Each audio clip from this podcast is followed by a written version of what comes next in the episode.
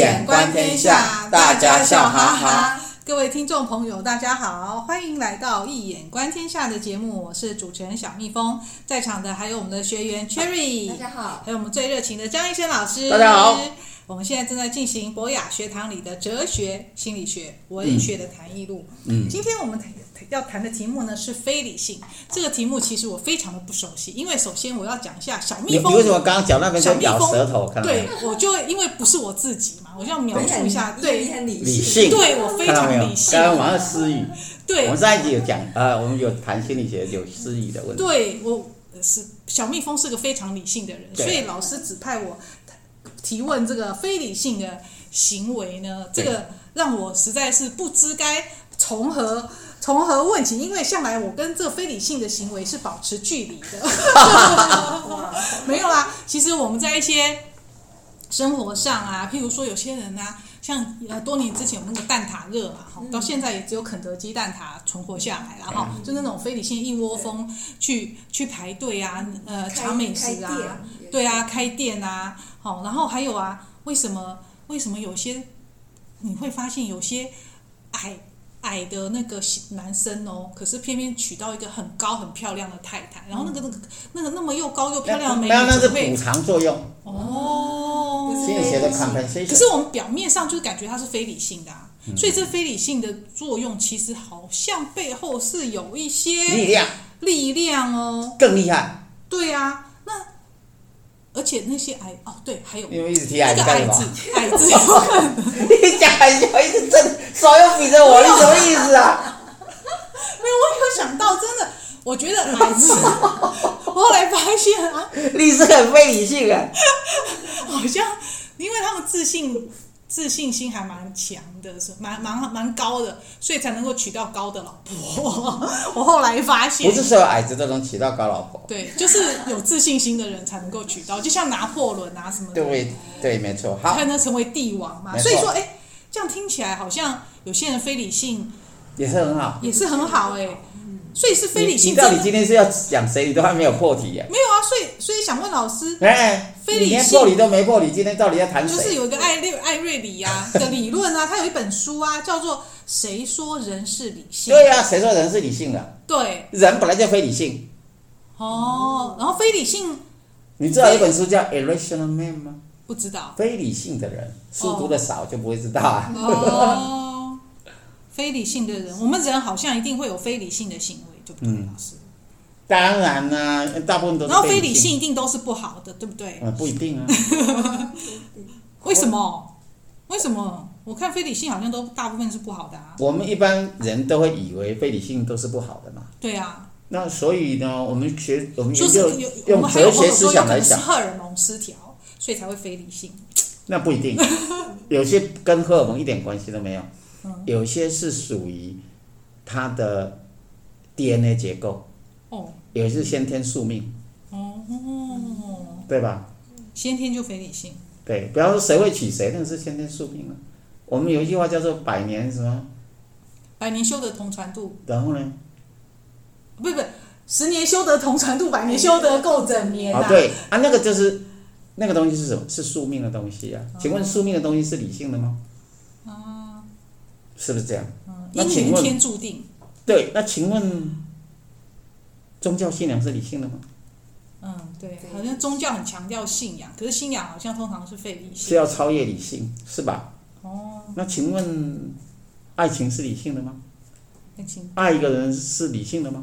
有一种科学的说法，是因为气味，是因为是因为那个两人气味相投。对，同心相求，同气相应，《易经》第一原则。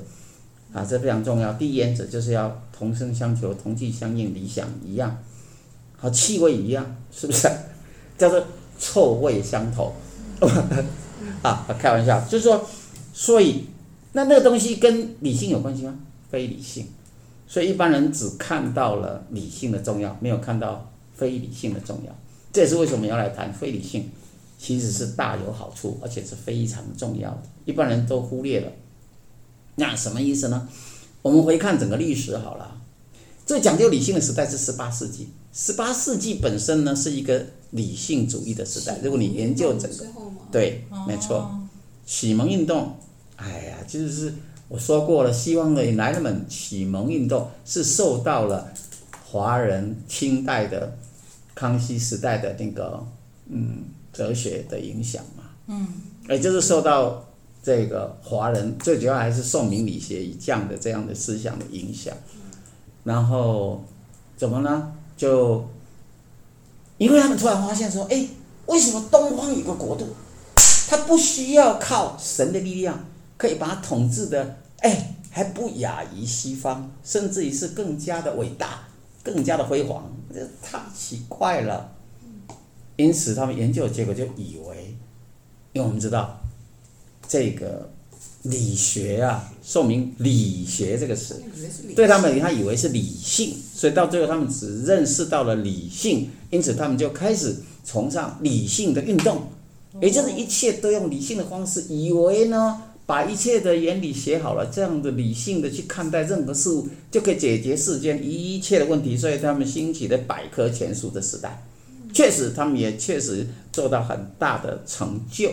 但是很显然，从后世角度来看，光靠理性是无法解决问题。何以见得？那么当时的小说家伏尔泰，他写的《甘地德》，他就在批判理性主义的谬误。为什么呢？男主角。他从小就跟着很理性的老师学习，一切都以理性为主，来主导他一生，作为他的最高的标的。哎，他追女朋友也是按照理性的安排。他认为，能够能够追到他的话，将会是一个最完美的结合。这是真的，老师，我我我补充一个，对，我补充一个例子。老师讲这个让我想到我以前的指导教授。他非常的理性挑老婆，结果呢？他是统计系的，对，统计老师，统计算过了。他是设了很多指标，然后去相亲完回来，就会把这些勾一勾，这女生对选写上分数，然后当然有比重，然后之后加权得分，加权指数来得出，哎，来结果呢？结果呢？真的娶到那个？好像是吧，我忘了结果了。不过他，我我我可以记得他这种非常理性的操作行为。结果他发现。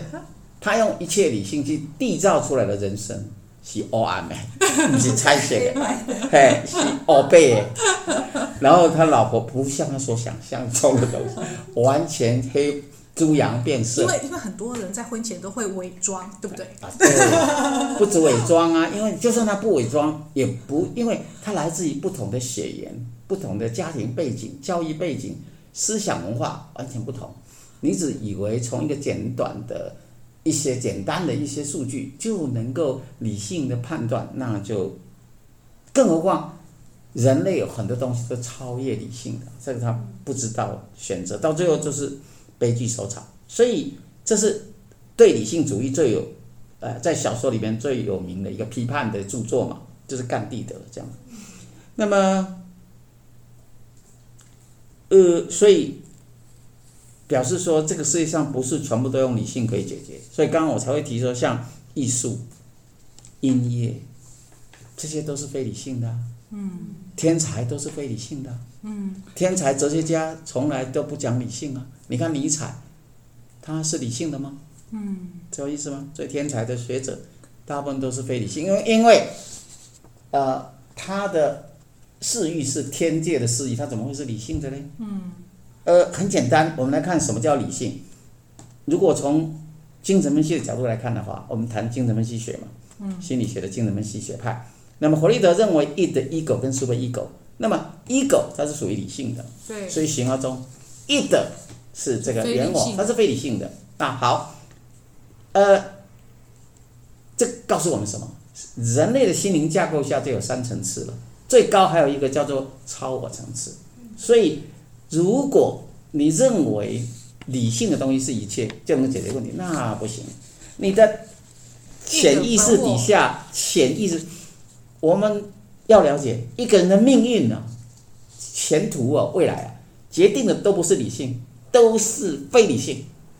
在潜意识底下。对，其实我们常常问朋友，还是说问自己说，你为什么会这样？对，为什么会选择这个？其实有的时候不知道为什么，不知道为什么，然后就想出一些冠冕堂皇的理由来解释。其实还不是那个。对，而且就像老师刚才讲的，弗洛伊德里面理论，这个本我里面就是非理性的。然后，其实这是每个人本身就存在非理性的这一面。而它才是百分之七十决定你命运的东西，你百分之三十是理性啊，你要搞清楚啊。那所以，请问谁比较厉害？非理性啊。对，那非理性很重要，可是有时候非理性真的造成我们一些不好的结果。那老师，我们要怎么样克服这种不好的非理性的行为？对对对对对，对。要怎么克服呢？像有些人很追求爱追忆，他认为说，一旦你发现自己受到主观情感、比较、期望、认同、社会规范多重因素影响，而犯下种种不理性的错误的时候，你就要对症下药才可以改善。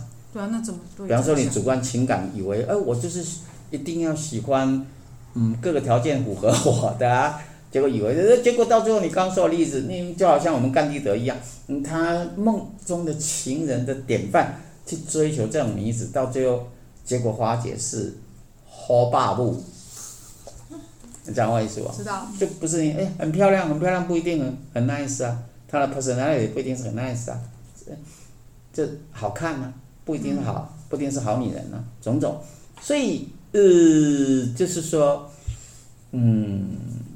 所以你犯到错误的时候，才可以帮对症下药。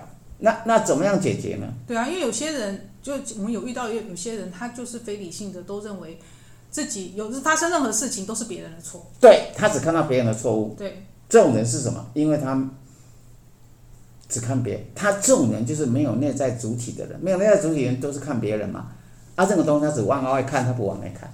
一个东西看别人，唔把你看家己，因为伊家己来在看诶。嗯，没东西可以看。任何的错都是别人错，他这样的境遇都是别人造成的。对，他只能看外面，你不要那么生气。你别那么生气，啊，那些东西，那些。老师，这这是加强我们的对话张力。好，有道理。这个法兰克福学派的很很好，就是强调这个极端的这个对立，把它推到极致之后，那么意义就会呈现。嗯，有道理，就可以给予氧气。开玩笑啊，所以，呃。然后阿板就是老是在乎别人对他的看法，对一样的意思啊。啊，这种人就是那把他他你关心别人看你，那一点都没用。所以我经常跟你说呢，真正的天才一定是不管别人的看法，他只重视自己最珍贵的东西。如果你老是都是以别人作为看法，那你只能那个叫做你只能非常的成为 snobbish。嗯。葛老师，他本来就就像你讲啊，刚才这是这是属于本我的一部分嘛，它就是存在在那边。那我们要怎么怎么面对这种问题，怎么解决这种问题呢？没有啊，现在是在讲说你你不好的部分嘛。对啊。某些人根本是，呃，他可能看法觉得某些人就是坏人，那就一定要受惩罚，他自己会产生这种阴影。其实是什么？他看到别人的错，其实往往是自己内在阴影的投射。但如果他能了解这个，他读心理学，或是听我们的节目，知道哦，原来我一天到晚都看别人错，其实都是我错。所以，我们佛法都教你，这个世界上没有恶人啊。修行是你自家事，你要改自己，不是改别人。觉照。对呀，你要觉照，反观自自省啊，这是很重要的，要反观自照，呃，才能够破除过分的妄念跟人格人格的投射。现在是一种人格的投射，把自己的错看到别人身上去。那不然就是说。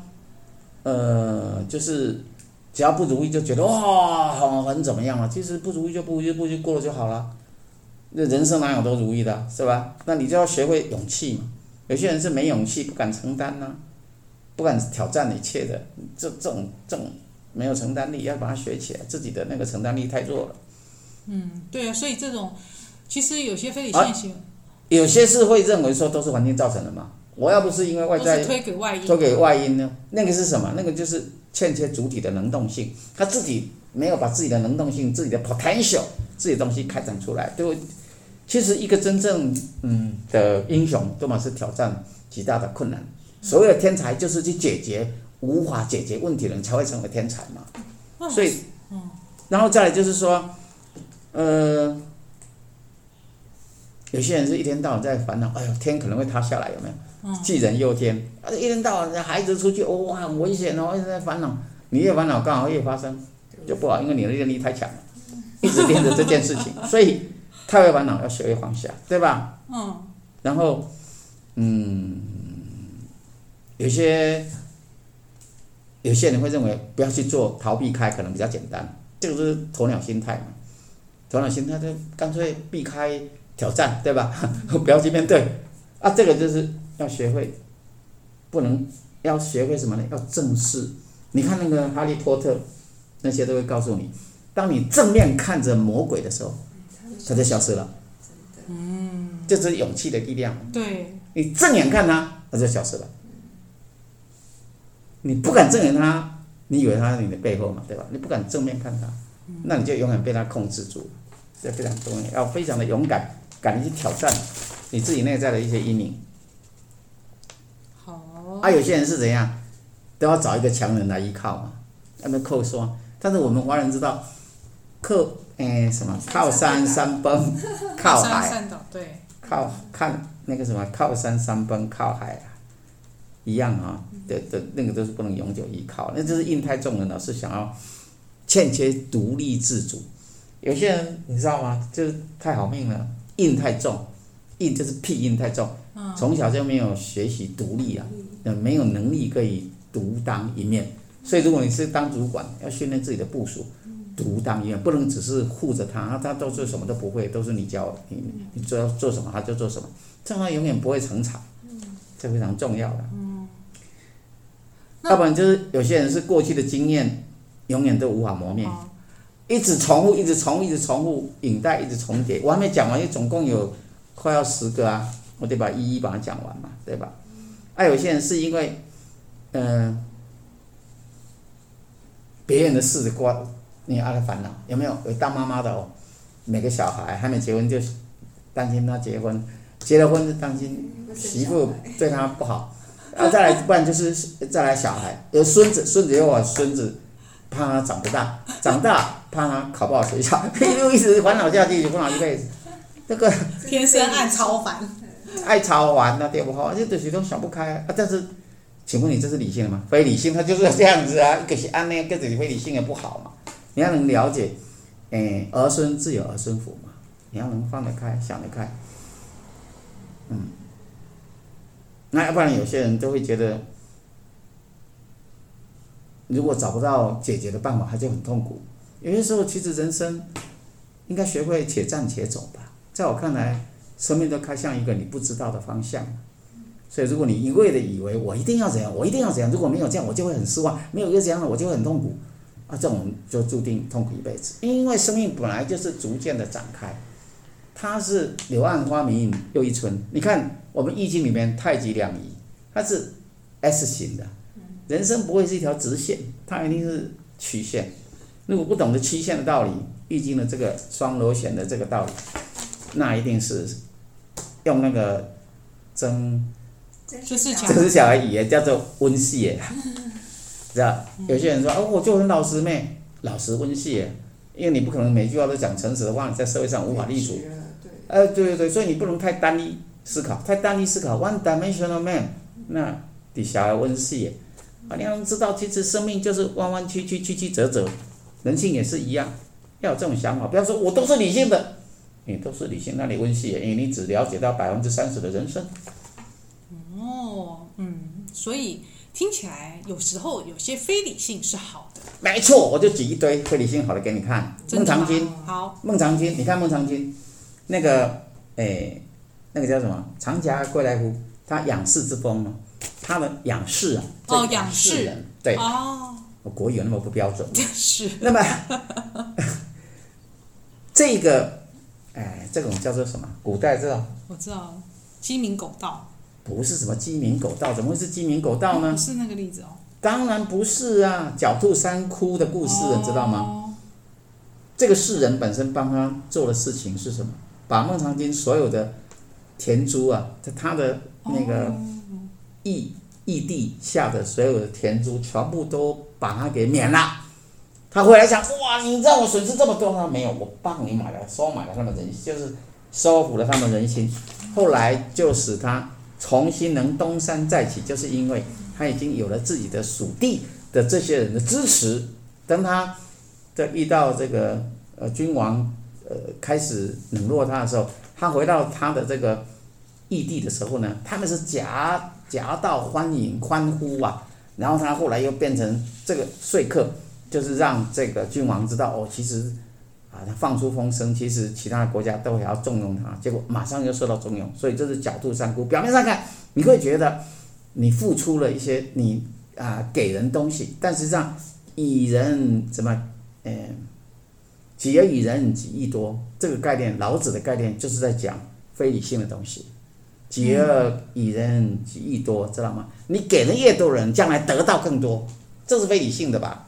是不是这样？你想要佛家也这么讲。你想要有钱，就要先布施；对，你想要长寿，就要先放生。对，是不是这样？才能够种下了佛法的第一因，佛法的因，善的因，这很重要。像老庄也一样啊，老庄哲学，节学气，节胜气血，气血对，决胜气质，对，决胜气质，智慧的智，圣圣人的圣，决胜气质，放弃荣华富贵追求，跟大自然合一，这是什么？这不是笨蛋吗？就是在古代，你会觉得，哎，很非理性。你读书人不就是要当官吗？我为什么一定要当官？人生难道一定只有荣华富贵才会让你快乐吗？只有权势、金钱才会让你快乐？没有，心灵的快乐比那些都重要。所以，老庄哲学就是这样子啊。